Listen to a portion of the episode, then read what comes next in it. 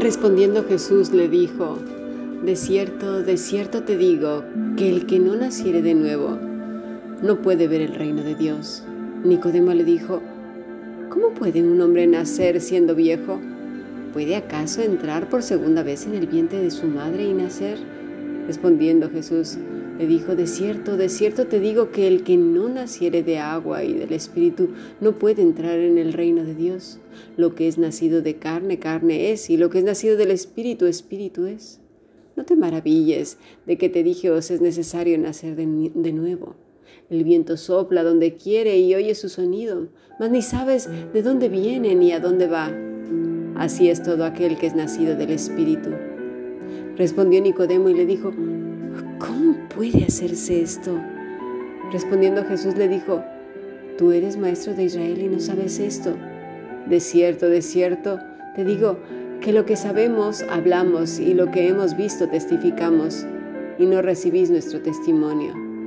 Si os he dicho estas cosas terrenales y no creéis, ¿cómo creeréis si os dijere las celestiales? Nadie subió al cielo sino el que descendió del cielo, el Hijo del Hombre que está en el cielo. Juan 3, versículo 3 al versículo 13. Si deseas participar del grupo internacional o profundizar en tus estudios bíblicos, escribe un correo a fundacionbiblica.gmail.com o más que maravilloso yahoo.es. Bueno, este pasaje muchas veces la gente dice, ya me lo sé de memoria, he oído cantidad de predicaciones.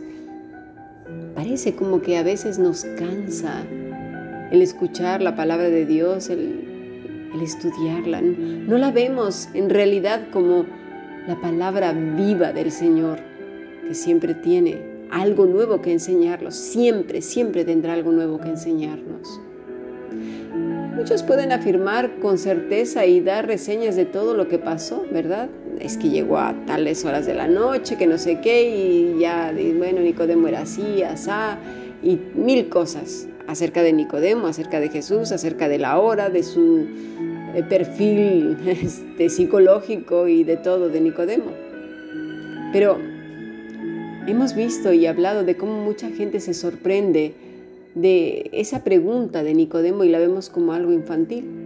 De hecho, la primera parte él habla quizás de volver a entrar en el vientre de la madre, pero conforme la conversación va desarrollándose, él ya dice, uff, esto es sumamente fuerte para mí, no, no lo entiendo. Pero hemos visto que no era una pregunta meramente absurda de un niño de cinco años, era una pregunta profunda que no tiene respuesta humana, porque nosotros no sabemos otra cosa que ser y hacer, ¿verdad? Ya, ya lo hemos hablado más de una vez. Ese es nuestro problema. Hacemos representaciones magníficas de todo lo que queremos aparentar y queremos ganar. E, eso es lo que somos en nuestros diferentes roles que desempeñamos, ¿verdad? Los que queremos ser buenos padres, buenos esposos, buen trabajador, buen esto, y hacemos una interpretación porque es así como hemos sido educados, enseñados desde siglos y siglos y siglos atrás.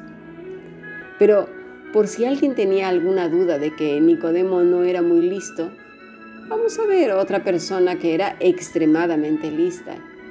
Pero sabes una cosa, tampoco lo comprendió. Y es que no se trata de ser listos o no. Se trata de algo que va todavía más allá de la inteligencia humana.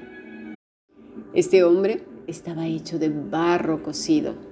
Sí, de ese barro ya tieso, acartonado, duro, que ya tenía sus propios métodos de agradar al Señor y, sabes, eran los mejores, de la calidad más alta.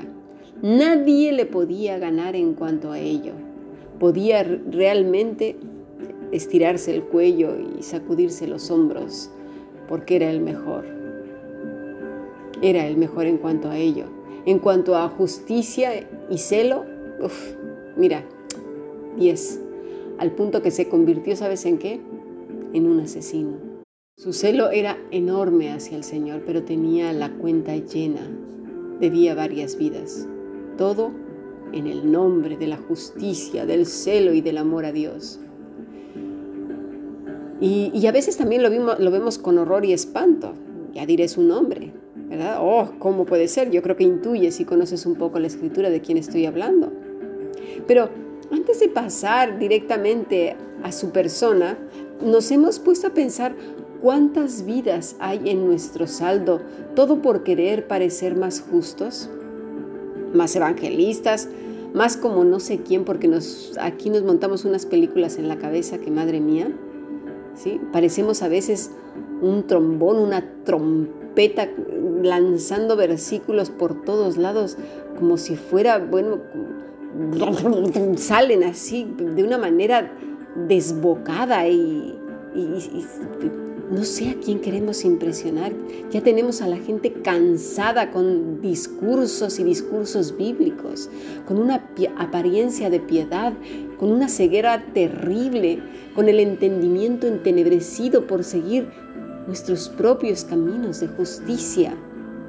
Este tipo de personas son aquellas que dicen que las cosas se deben de ser así, así y asá. ¿Por qué? Porque ellos lo tienen concebido así en su cabeza, en su cultura que ya formaron en, en su mente acerca de lo que debe de ser lo santo, piadoso y bueno delante de Dios. O porque así se lo enseñaron, ¿verdad?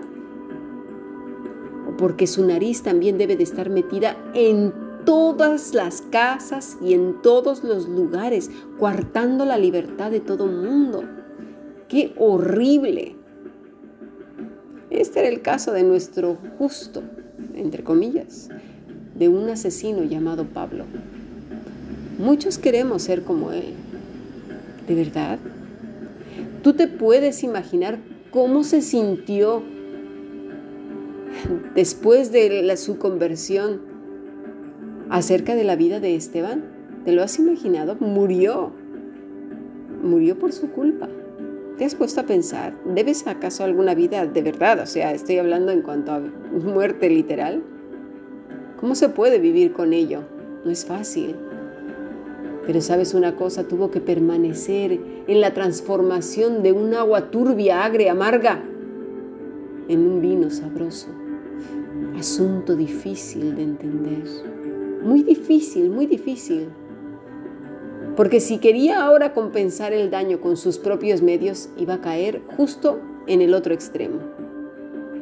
Eso, eso es lo que nos está costando a muchos tanto trabajo de ver, como por una rendijilla, de entender, como que ya lo vamos pillando. Situación difícil. Estamos hablando de Pablo, el apóstol Pablo, el Señor lo detuvo en el camino a Damasco. ¿Quiere el Señor detenernos por el camino que vamos, de verdad? Pablo tenía su propio camino de justicia. Iba a Damasco a dar de sablazos a que murieran un montón de aquellos cristianos rebeldes. Pero, ¿qué camino tienes tú? ¿Qué camino tengo yo? ¿Cuál es el que vamos llevando? ¿El nuestro propio camino?